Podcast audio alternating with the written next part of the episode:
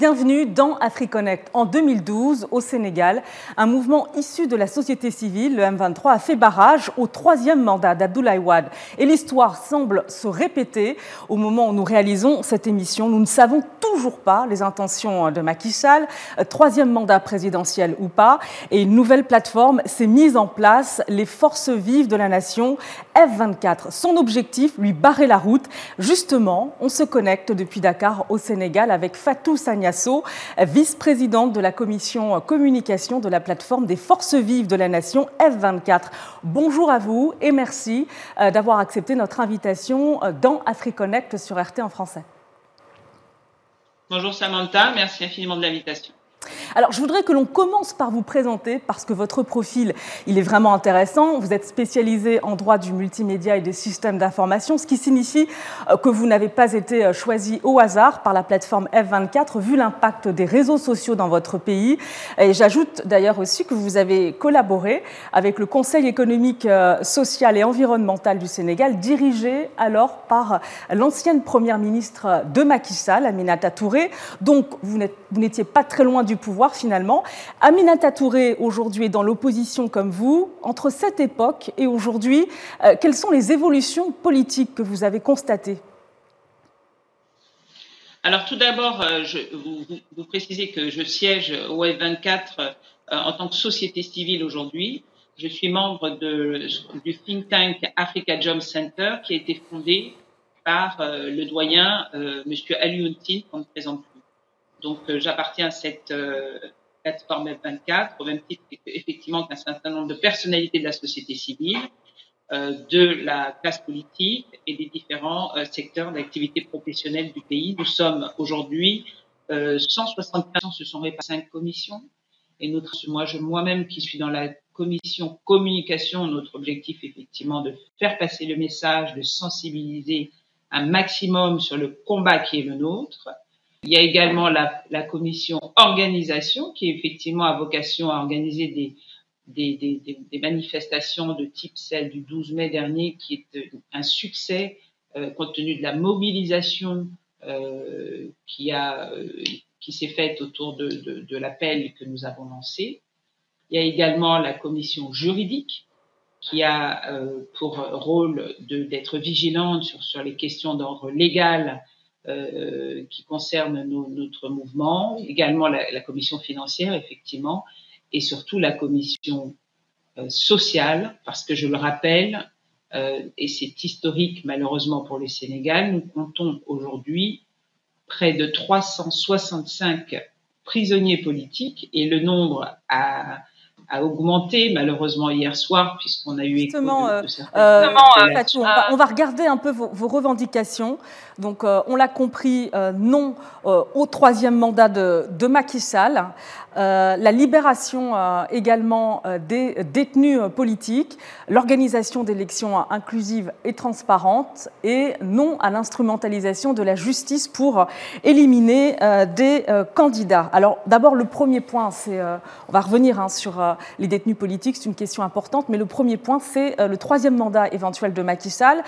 Pour l'instant, le président sénégalais ne s'est pas prononcé sur quel fondement reposent aujourd'hui les craintes euh, du F-24 euh, et des partis euh, d'opposition au Sénégal. Reprenez l'histoire. En 2011, Macky Sall était au, M23. Il a participé, contribué largement au combat du M23 et il était un des fers de lance de la bataille contre la troisième candidature du président de l'époque, Maître Abdoulaye Wade. Donc il a euh, par la suite euh, essayé de poser tout un tas de garanties, notamment au niveau constitutionnel, pour verrouiller toute tentative désormais euh, d'une troisième candidature.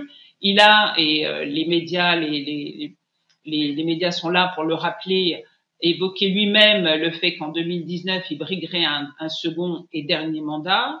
Et ces derniers temps, malheureusement, la teneur de son propos semble différente puisqu'il évoque euh, l'éventualité de soumettre cette question au Conseil constitutionnel.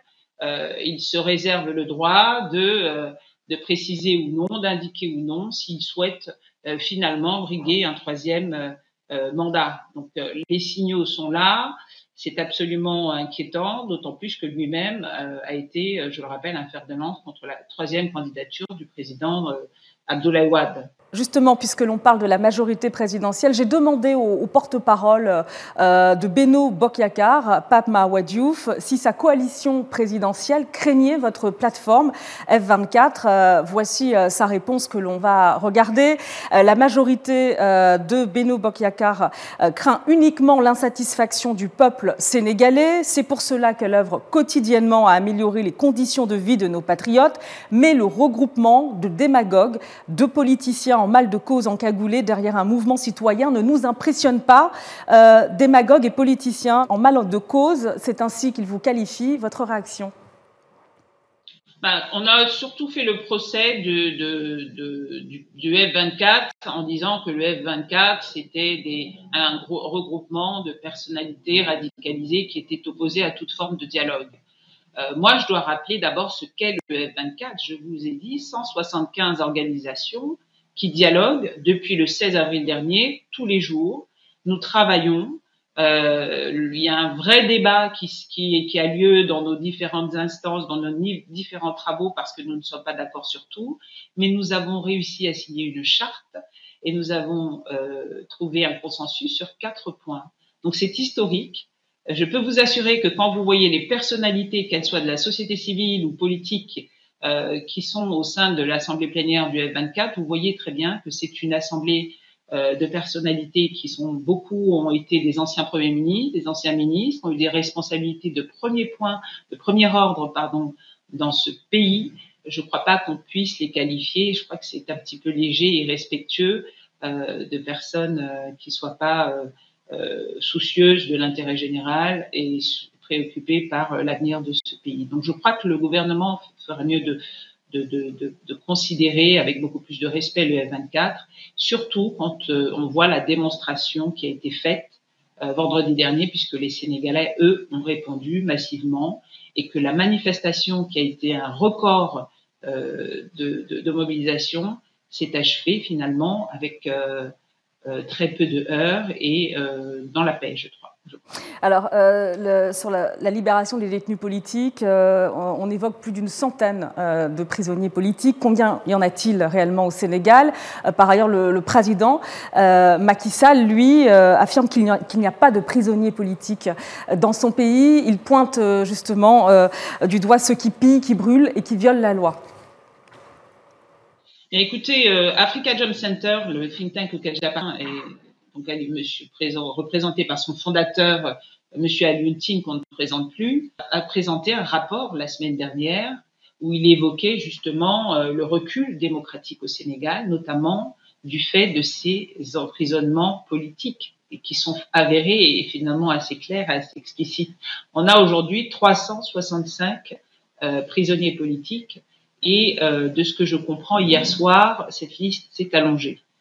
Donc je crois que il faut que ça cesse. Alors il y a des politiques, il y a également des journalistes, euh, des, des, leaders d'opinion, euh, et on voit que si à chaque fois les personnes visées sont à chaque fois des personnes qui ont des propos qui ne vont pas dans le sens euh, d'enjoliver l'action du gouvernement. Donc je crois que les choses sont claires et il faut que ça cesse et ça contribue à la tension ambiante aujourd'hui au Sénégal, malheureusement. Alors, on va justement écouter Alioudine, politologue et fondateur euh, d'Africa Jom Center. Écoutez son avertissement au pouvoir.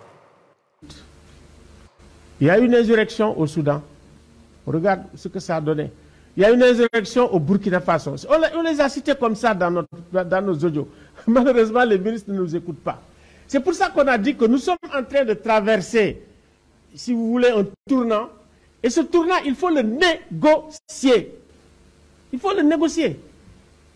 Comment négocier ce tournant et, également, les, nous, traversons quand même ce qu'on appelle des basculements géopolitiques extrêmement durs, des basculements dus également aussi au digital, qui font qu'il faut qu'on s'assoie, qu'on analyse ces mutations et qu'on voit comment on va s'adapter.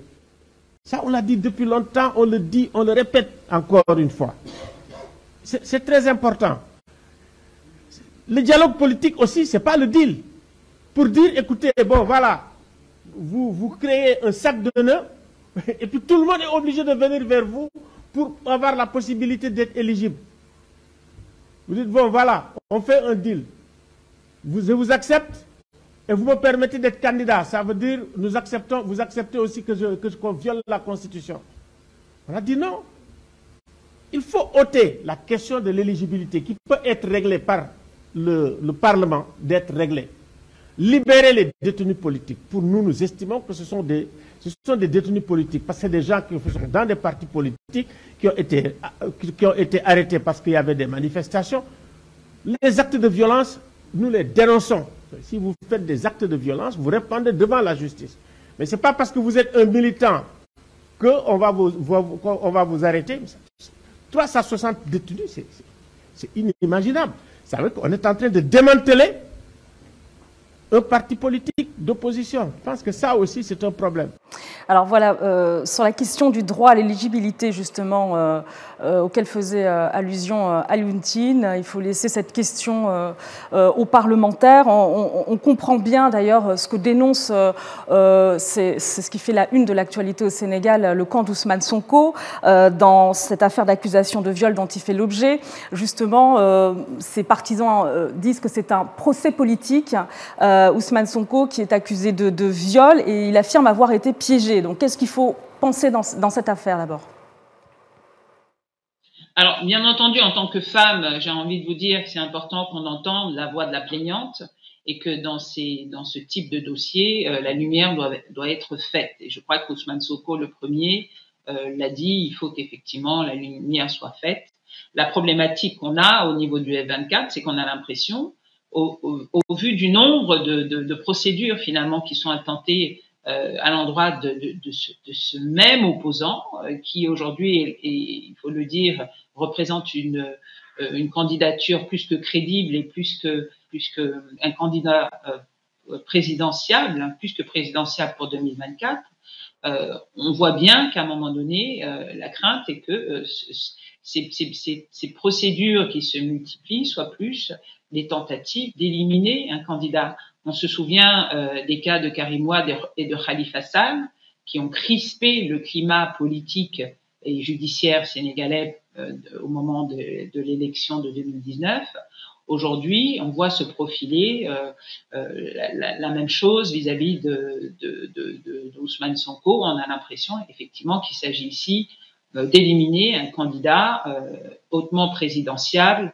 Et ça, c'est la problématique parce que la population euh, le voit dans ce sens. Et quand on voit la façon dont le, le, dernier euh, procès s'est déroulé, euh, toutes les raisons, tout nous porte à croire que les garanties de, de, fait qu'on ne puisse attenter à, l'intégrité physique du candidat Sonko ne sont pas réunies et les garanties d'un procès équitable ne nous semble pas être réunies également quand on a vu euh, dans le cadre de ce procès Sweet Beauty que un certain nombre de délais, notamment les délais d'appel, n'étaient pas respectés.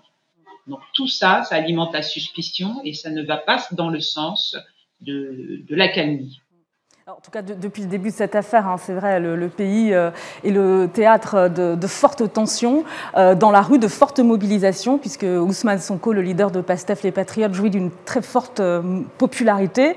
Et c'est vrai que dans ce contexte-là, Yuntine faisait citer le cas du Soudan, du Burkina Faso. C'est vrai que l'Afrique de l'Ouest, de nombreux pays en, Afrique de l'Ouest ont connu des, soulèvements populaires et, militaires. Est-ce que le, le Sénégal est préservé, vous croyez, ou il y a un risque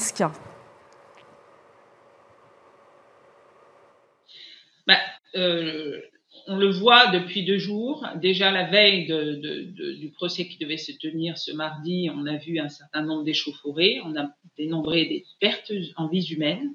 Et ça, il faut le rappeler et, euh, euh, souhaiter que ça ne se renouvelle plus.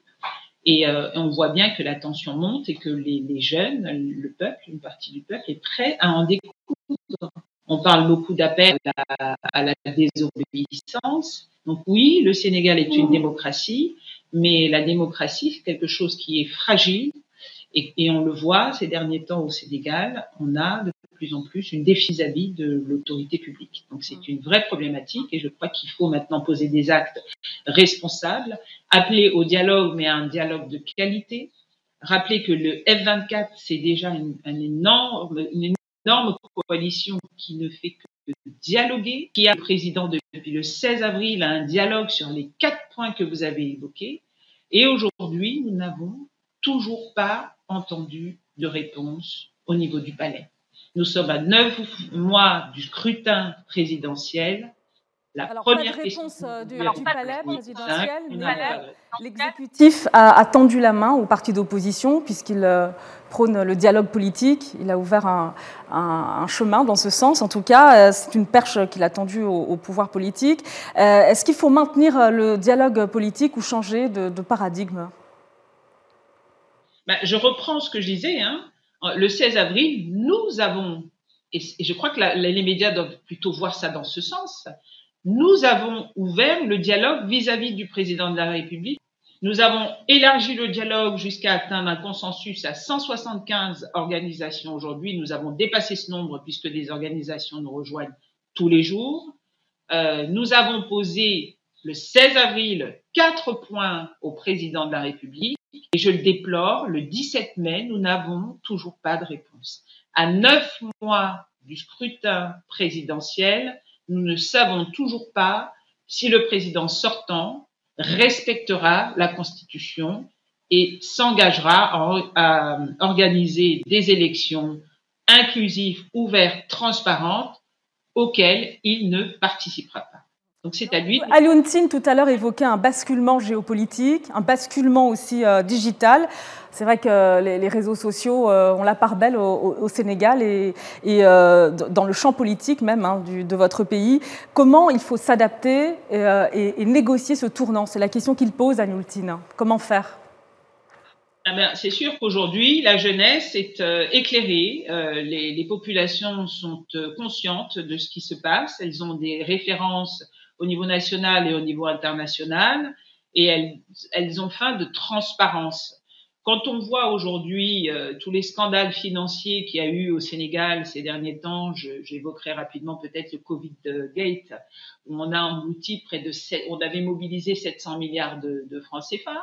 Euh, quand on voit euh, l'ingérence du président de la République dans un certain nombre d'institutions, on se dit que les institutions du pays ne fonctionnent pas.